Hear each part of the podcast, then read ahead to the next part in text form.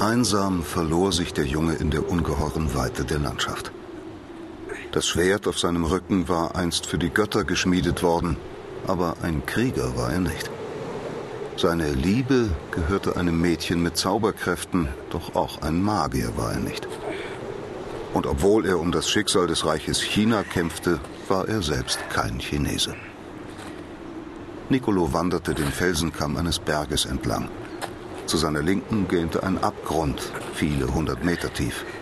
Aber Nicolo kannte keine Höhenangst. Er war auf einer Wolke aufgewachsen, hoch über dem Erdboden. Jemand muss hinabsteigen, einen Drachen aufspüren und den Äther aus seinen Nüstern einfangen.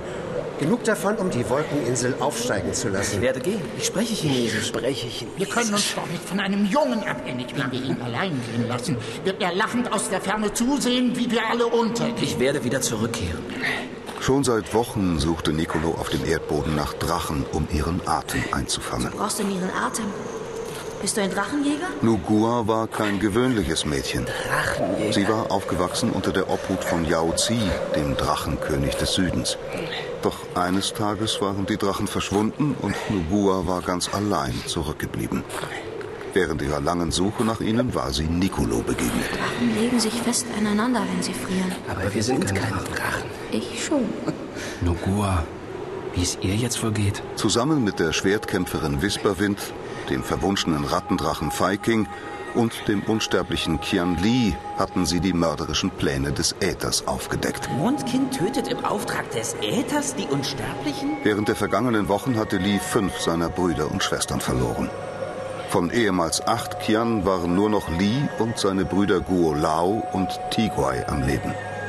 Sie waren die Botschafter der Götter auf Erden. Falls es Mondkind gelingen würde, auch über sie zu triumphieren, gab es niemanden mehr, der den Äther davon abhalten konnte, die Welt ins Chaos zu stürzen. Vor drei Tagen hatte Nicolo seine Gefährten verlassen. Am Ufer des Lavasees hatten sie sich voneinander verabschiedet. Ich wünsche dir Glück dass wir uns wiedersehen.